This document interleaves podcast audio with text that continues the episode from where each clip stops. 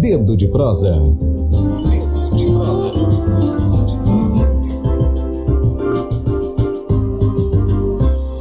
Hoje, sexta-feira, dia 20 de março de 2020, o nosso quadro de entrevistas e debates, o Dedo de Prosa, é sobre a criação da Intersindical Equatorial Energia, que foi criada no último dia 5 de março, com a presença de dirigentes sindicais dos urbanitários do Piauí, Maranhão e Alagoas. E para falar sobre esse assunto, nós estamos aqui com o advogado Guilherme Zagalo e com o trabalhador da Equatorial, o Vanner Almeida. Começar dando um bom dia ao ao Dr. Guilherme Zagalo. Bom dia, Guilherme. Seja bem-vindo novamente aqui à Agência Tambor. Bom dia, bom dia aos ouvintes da Agência Tambor. Importante a gente estar tá conversando, discutindo sobre esses temas. É, num momento tão difícil, né, que o país está vivendo, o mundo está vivendo, né? Ah, a gente está tendo que discutir condições de trabalho e as condições de trabalho neste momento estão muito afetadas no mundo todo, né? Os temas que nós trazemos aqui são graves, mas são igualmente graves a situação que as pessoas estão vivendo, sobretudo os trabalhadores informais no Brasil, que são quase 50 milhões de pessoas. Né? Bom, queria também desejar o bom dia aqui, desejar as boas-vindas aqui ao Vânia Almeida. Vânia, é, bom dia, nunca foi tão necessário falar de condições de trabalho, de condições humanas. Bom dia para você e seja bem-vindo. É, bom dia. É, na realidade, a gente está vivendo um momento complicado, né?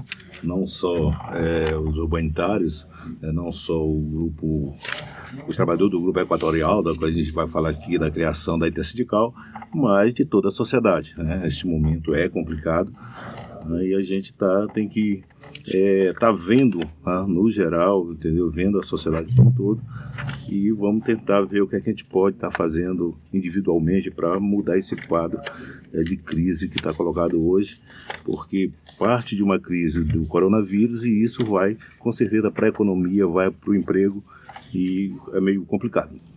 Bom, eu queria começar perguntando o básico, que muita gente desconhece o que seria uma intersindical, começa com Vanner, e uma intersindical que reúne Maranhão, Piauí, Pará e Alagoas para um, movimento sindical. O que, que representa uma intersindical? É, na realidade, a intersindical é a união de vários sindicatos tá, é, com o objetivo comum tá, de lutar é, em prol dos trabalhadores. Nós temos é, o Grupo Equatorial, que começou aqui é, comprando a Semar, tá? é, depois comprou a Selpa no Pará, agora o Piauí e ultimamente em Alagoas, né? A CEAL em Alagoas, tem o mesmo grupo econômico e o que é que a gente está se colocando? Nós estamos nos organizando tá? para que a gente possa fazer esse enfrentamento. A gente entende que é, é, muito complicado a forma de gestão do grupo empresário, do grupo equatorial. Ele é muito forte, né? Ele vem com a pressão muito uhum. grande, demissão de trabalhadores, a visão, e são claros isso. Você coloca que a questão deles é o lucro, né? e para isso não se importa em passar por cima das pessoas, por cima dos trabalhadores.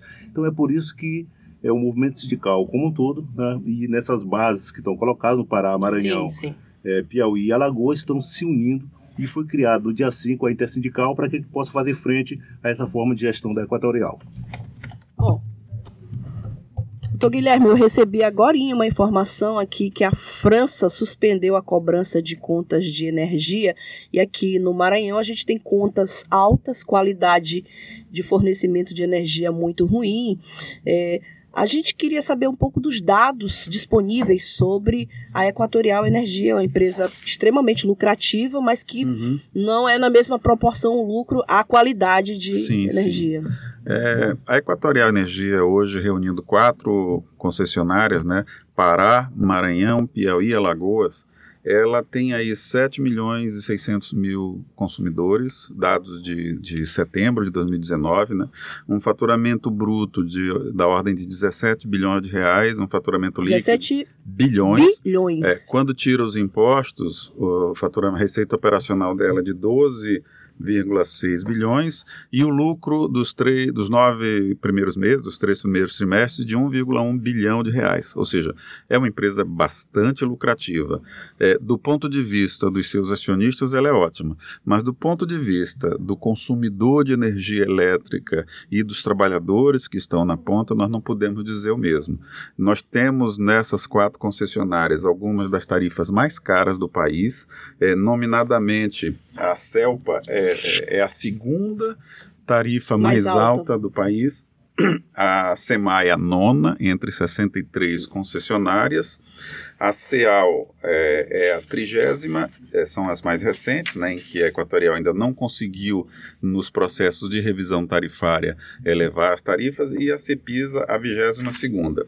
Entre as concessionárias do Nordeste, por exemplo, nós aqui estamos com a segunda tarifa mais cara da, das concessionárias do Nordeste.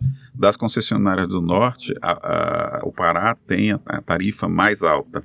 E a percepção que os consumidores têm sobre essas empresas, a, a CEMAV, a Equatorial Vende uma, uma, uma, que é uma empresa de excelência, Até que presta ponto de vista publicitário. excelentes serviços, pois essa não é a percepção do consumidor.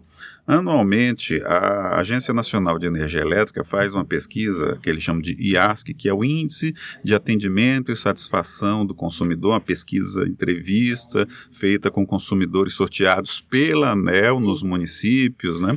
E de 53 concessionárias, veja bem, a, a Equatorial Maranhão é considerada, em termos de percepção do consumidor, a, apenas a 41 primeira a de 53, de 53. A, Sema, a Equatorial Pará é a 49 e a Equatorial Piauí, Piauí a 42 Ou seja, do ponto de vista do consumo, isso olhando no geral, né? Quando a gente vai olhar na tarifa, como uma tarifa muito cara, geralmente é considera é a pior desses indicadores, é o pior indicador possível. O consumidor tem a percepção do que recebe da dessa companhia equatorial. Ela recebe serviços de qualidade é, muito aquém do que seria o ideal é, os indicadores de energia de qualidade são indicadores, alguns deles, inclusive, eles não conseguem sequer cumprir as metas da concessão é, no, no, aspecto de duração, de quanto tempo que falta energia sim, sim, por, sim. por, ano, né? É, em especial no Piauí e em Alagoas. E na questão uhum. comercial, a questão da inadimplência, é, três das concessionárias não conseguem cumprir as metas. E são metas bastante generosas, assim flexíveis, Piauí, Pará e Alagoas. A consequência disso é que essas perdas técnicas, seja por inadimplência ou por questões técnicas, acaba saindo do bolso dos, dos demais consumidores. O sistema de, de, de, Por isso que nós temos tarifas tão altas. Porque o consumidor que paga a conta de energia, ele não paga só a sua energia, ele paga a sua e mais a energia daquele inadimplente, as, as consideradas perdas técnicas, sejam elas comerciais ou perdas técnicas no sentido estrito. Então é por isso que a gente tem essa percepção, assim, para o consumidor, é, a Equatorial, infelizmente, é um péssimo negócio. É, o consumidor desses quatro estados tem uma condição muito ruim. Quando a gente vai olhar para o lado dos trabalhadores, é, não, é, não é diferente. Serviços altamente terceirizados. A nossa, aqui do estado, a SEMAR 2017, tinha 1.286 empregados e Sim. 5 mil e 5.700, deixa eu pegar o número exato aqui, 5.700, 1.163 diretos e 5.786 indiretos. 1 para 5 a proporção. Para cada trabalhador da, da Equatorial Maranhão, tem 5 trabalhadores terceirizados. Terceirizados. Nessas... Seja, sem proteção trabalhista... Consequência disso, 2014, houve uma morte de trabalhador terceirizado. 2015, duas. 2016, duas. 2017, quatro. Ou seja, a gente nesse, só nesse período aí de quatro anos, que são os dados que estão disponíveis, nós não temos, eles não divulgaram ainda os dados é, sistematizados. Aqui era só na época Pará e, e Maranhão, né? Não pegava ainda Piauí Sim. e Alagoas. Mas desses dois estados, nesse período, nós temos aí nove trabalhadores mortos em acidentes do trabalho nessa atividade. Por quê? O trabalhador terceirizado tem é, salários mais baixos, um treinamento, um número menor de treinamento, condições de trabalho na empresa terceirizada é, que deixa a desejar, por isso nós temos esse, esse, esse número é, assustador de mortes por acidentes do trabalho. Enfim, é por isso que a gente diz o resumo. A Equatorial é uma grande empresa para os seus proprietários, para os seus acionistas, para os seus diretores, mas para os consumidores desses estados e para os seus trabalhadores, sejam eles diretos ou terceirizados, ela não tem esse mesmo perfil. Infelizmente, o ideal é que houvesse um equilíbrio maior, né? a empresa pudesse ter lucratividade, ter rentabilidade. As empresas no, sistema capitalista exige, existem para isso, mas isso tem que ter um, um equilíbrio em relação primeiro a finalidade das empresas, que é atender aos consumidores nesses quatro estados. E os trabalhadores que prestam esse serviço teriam que ter condições mínimas de segurança do trabalho. O ideal, o único número admissível para mortes no trabalho numa empresa é zero. Qualquer Sim, número dúvida. maior do que zero é inaceitável. Sem dúvida. Vânia, é, sobre as condições de trabalho precária da Equatorial, quais seriam as que tu destacarias como trabalhador da empresa? Acho que o maior problema hoje é a pressão que os trabalhadores sentem. A, a obstinação pelo lucro é muito grande e isso faz com que a pressão psicológica diante do trabalhador pela produtividade, isso se acelera a cada dia, a pressão para você atingir as metas, né? e isso faz com que, inclusive, tenha esse monte de acidentes. Né? Nós tivemos agora há pouco um acidente em Bacabal, onde o companheiro perdeu o braço, né? perdeu o braço, é, num acidente que, que houve. Então, essas questões. E isso, o pior de tudo isso é que os trabalhadores têm uma lavagem cerebral que internalizam isso como se fosse sim, normal. Sim. Né? Então é aquela coisa dita várias vezes que as pessoas assumem né? e não têm a perspectiva daquilo que realmente acontece. Então a pressão é muito grande. Né? É, tem hoje dois tipos de remuneração, a fixa é, e a remuneração variável. Então, pela remuneração variável, as pessoas é, se matam de trabalhar, achando que é normal, achando que é normal. Então isso é muito complicado. É, nós do sindicato temos feito toda essa discussão só para ter uma ideia. Nós inclusive já representamos é, a semana no Ministério Público, já entramos na Justiça em relação a isso. Então a questão da NR10, a NR10 ninguém pode trabalhar sozinho. A NR10 seria é, na realidade é, é, a NR10 é uma norma que regulamenta é, para a questão da segurança no trabalho. Uhum. Né? Então, lá coloca que ninguém pode trabalhar sozinho no setor de energia. Mas as pessoas, elas trabalham só porque a pressão é muito grande. Como o Zagalo colocou aqui, o número de trabalhadores é muito pequeno. Só para você ter uma ideia, quando a SEMAR foi privatizada, eram 2.966 empregados, tá? para menos de um milhão de consumidores.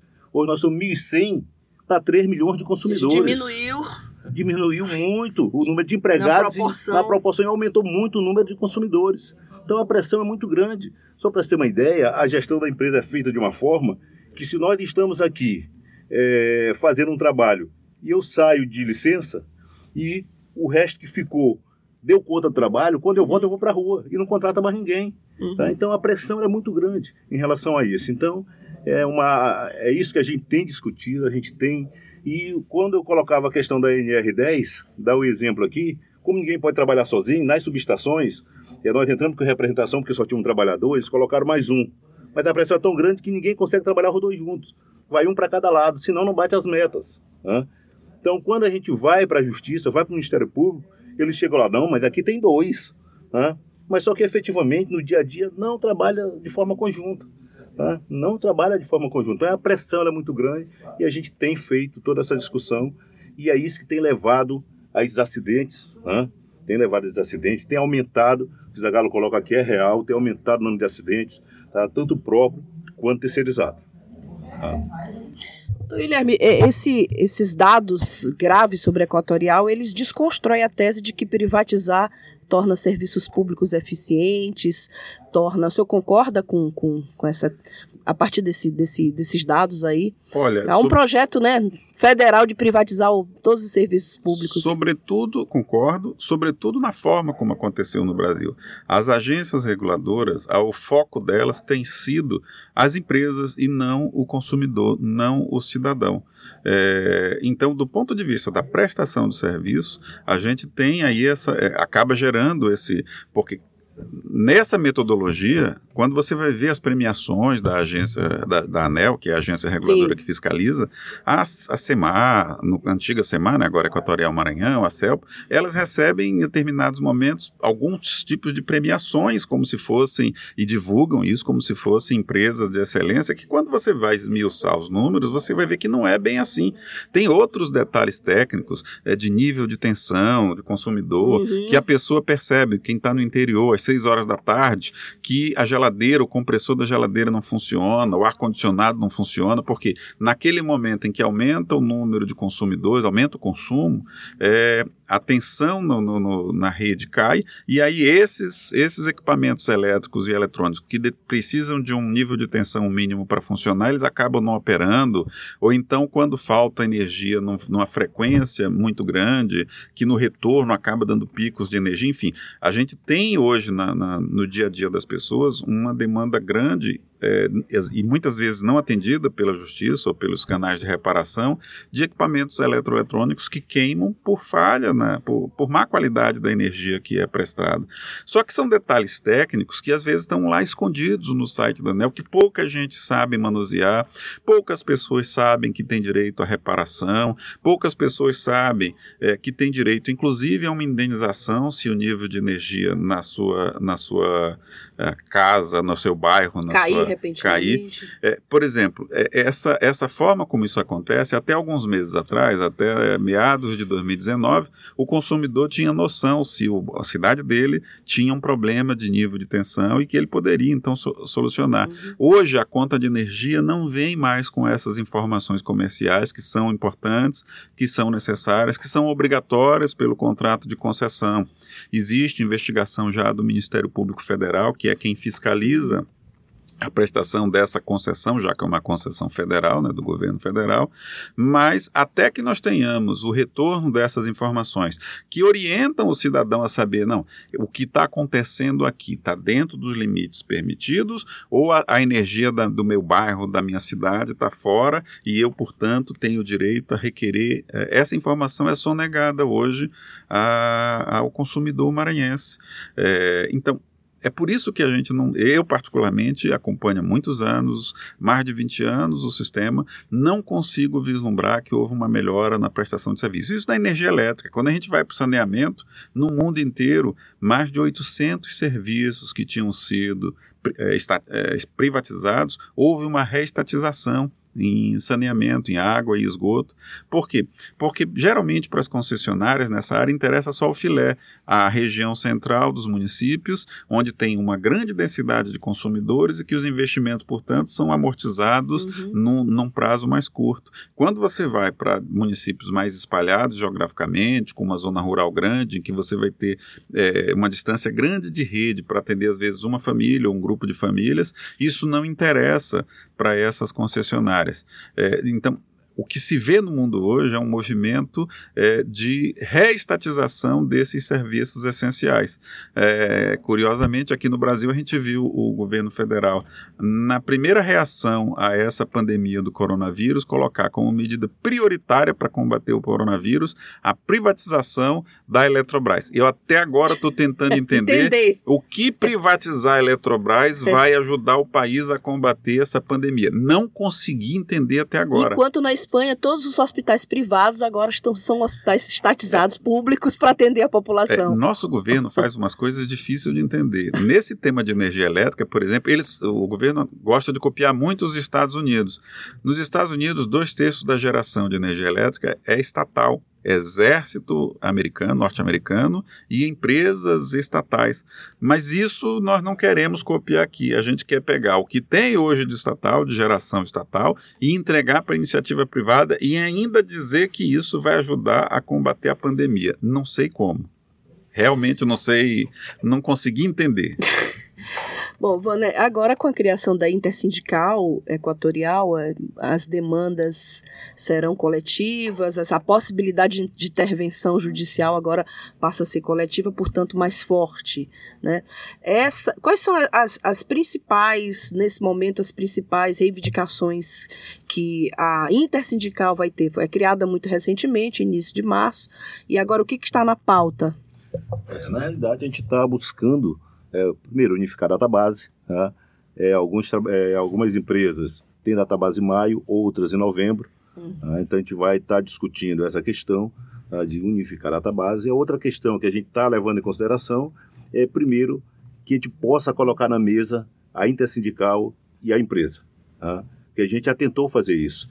Quando era só Maranhão e Pará, nós tentamos colocar na mesa, fazer uma, uma negociação conjunta uhum. e a empresa não aceitou.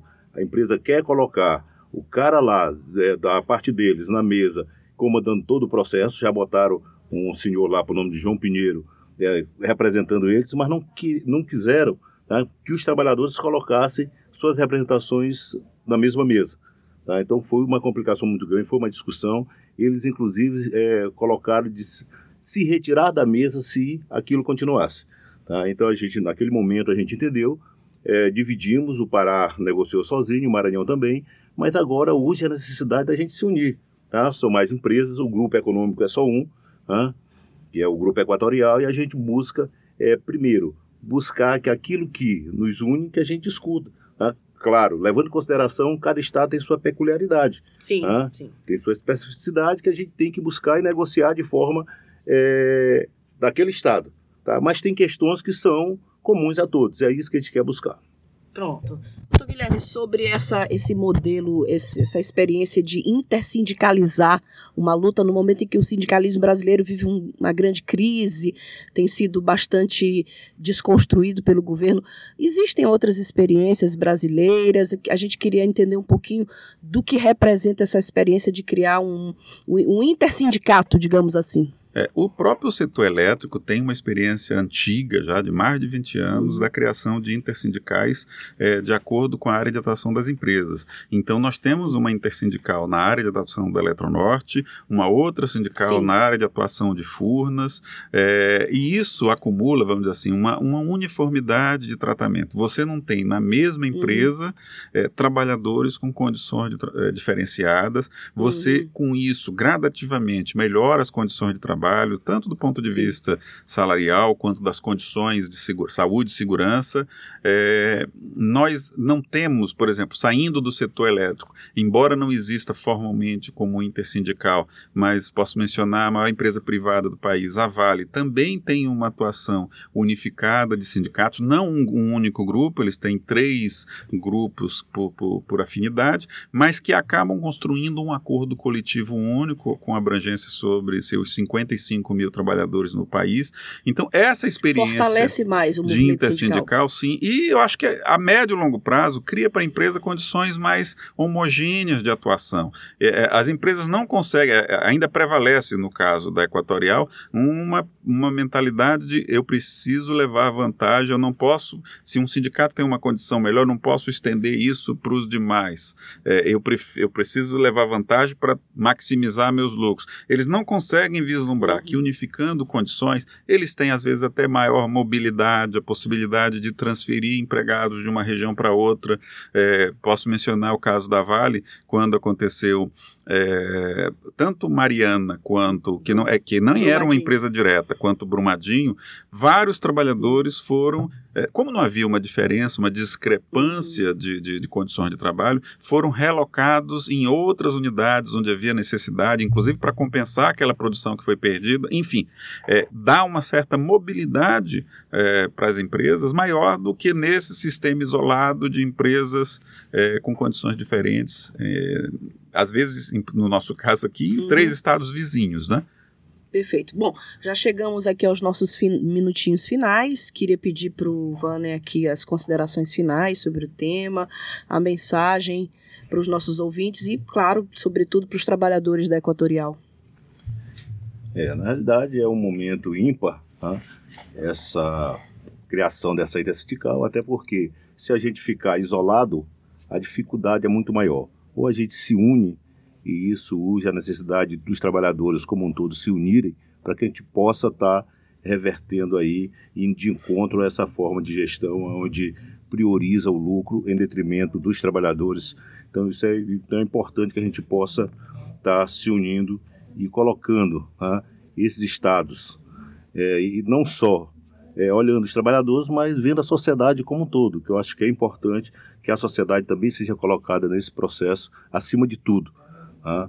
Então, o, eu acho que neste momento, onde essa, os trabalhadores começam a se unir, eu acho que isso é interessante, e buscando também, que eu acho que é interessante, nessa própria base onde está sendo colocada, tinha uma intersindical da distribuição é, a nível federal. Sim. Porque essas empresas eram, pelo menos a, o Piauí, é, Alagoas, Roraima, Rondônia, Amazonas, eram federalizadas. Não eram estatais, não. É, eram estatais, eram estatais e eram federais. Eram estaduais e foram federalizadas. Sim. Então foi criada uma intersindical das distribuidoras federalizadas. Então ele também traz um pouco dessa experiência desses companheiros. Ah, nós também, como bem colocou Zagallo, nós temos, participamos de uma intersindical da Eletronorte, que é o Sindinorte, tá, que são 10 estados, são 10 sindicatos unidos. Né? é, que buscam negociar de forma conjunta, então é importante que os trabalhadores possam se unir no sentido de que a gente possa buscar efetivamente se contrapor à forma de gestão, que a gestão ela é muito complicada. Só para se ter uma ideia, hoje, é, na, no Grupo Equatorial Maranhão, que antes SEMAR, nós fomos quase 100% sindicalizados, a pressão para que as pessoas não sindicalizem é muito grande. A prática antissindical é muito grande. Hoje nós temos em torno de 37% de sindicalizados. Por quê? que a pressão é muito grande para que as pessoas não se sindicalizem, para que saiam do sindicato. Né? Então a Mas empresa. Mas essa pressão ela envolve que tipo de, de barganha aí? Diretamente com os trabalhadores. Você não vai não para o sindicato. Não se sindicaliza, você vai ter alguma Isso. vantagem? Não sindicaliza que você pode ser colocado para a rua. Inclusive, é colocado é pior, isso. Né? Hã? Então a pressão ela é muito grande. Alvo prioritário. A pressão ela é muito grande. Hã? Só para você ter uma ideia, quando a empresa São 12 privatizou. Hã? às vezes as pessoas, colegas da gente do dia a dia, conversavam com a gente lá fora, tá? mas não conversavam dentro da empresa com medo de ser pego pelas câmeras, tá? porque a pressão é muito grande para não sindicalizar. Isso é feito aqui, é feito em todas as empresas do grupo. tá? Então isso é complicado, então por isso a É importância grave. da né? gente estar se unindo para tentar reverter esse quadro. Bom, e, e antes de passar para o doutor Guilherme, comentário: uma empresa tão lucrativa nesse momento de coronavírus devia pelo menos promover uma, uma diminuição nas contas de energia. As pessoas estão todas em casas, estão consumindo energia, internet. A Folha acabou de, de trazer uma matéria que é aumento de consumo de internet no Brasil agora com esses dias. Então, eu queria passar ao doutor Guilherme Zagalo as considerações finais sobre o tema de Olha, hoje. é, a energia elétrica é um bem essencial, ele precisa ser mantido, sobretudo nesse momento em que nós estamos entrando num- numa quarentena que vai ser longa. A estimativa, a melhor estimativa dos médicos é em torno de dois meses nesse período de quarentena. É, o sindicato mesmo está fazendo a sua parte, está suspendendo atividades presenciais, está fechando o escritório. É, o meu escritório de advocacia também, a partir de segunda-feira, estará de portas cerradas, medidas é, urgentes só que serão atendidas remotamente é, pela justiça em processos eletrônicos, mas de um modo geral, eu acho que nós temos que é, o sindicato está suspendendo assembleias, reuniões, prorrogando acordos. É, eu acho que seria importante se a concessionária de energia elétrica também sinalizasse a população maranhense com prazos mais flexíveis é, em relação às contas. Como nós temos um nível de informalidade muito grande no país, e em especial aqui no nosso estado, é, es- isso vai abalar, as pessoas vão ter muita dificuldade de sobrevivência nesse momento em que o comércio informal praticamente vai a zero, as atividades informais de transporte, enfim. As consequências sociais dessa pandemia são tão graves, muitas pessoas podem vir a perder sua vida por condições econômicas, né? não só pelas questões de saúde. Então, acho que seria exortar a empresa também a fazer sua parte, não na manutenção dos serviços, Sim. mas na criação de condições, eh, vamos dizer assim, que reconheçam essa situação Diante faz- de um provável colapso econômico. né? econômico que vai durar um período de, ra- razoável de semanas, reforçar a necessidade do distanciamento social, medidas de, Uhum. de permanecer Uhum. em casa realmente, as pessoas, evitar o máximo possível os deslocamentos, enfim. Eu acho que nós, nós certamente sobreviveremos a isso. E o custo social de vidas perdidas desnecessariamente será menor se coletivamente todos nós adotarmos eh, com firmeza essa, essas medidas. Bom, a gente agradece a participação do doutor e os esclarecimentos do doutor Guilherme Zagallo e do Vaner Almeida, esclarecimentos, dados importantíssimos.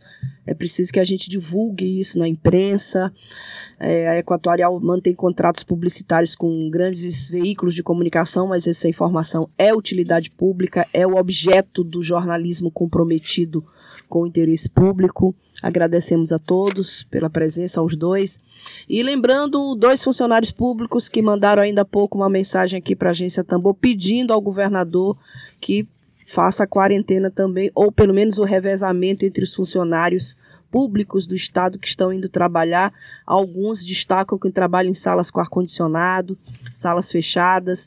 A gente está aqui divulgando esse apelo feito aqui por dois funcionários públicos do estado do Maranhão que entraram em contato com a Tambor. Não basta fechar as fronteiras, é preciso também que a medida seja internamente. Obrigada a todos que nos acompanham. Muita gente, né, Lívia?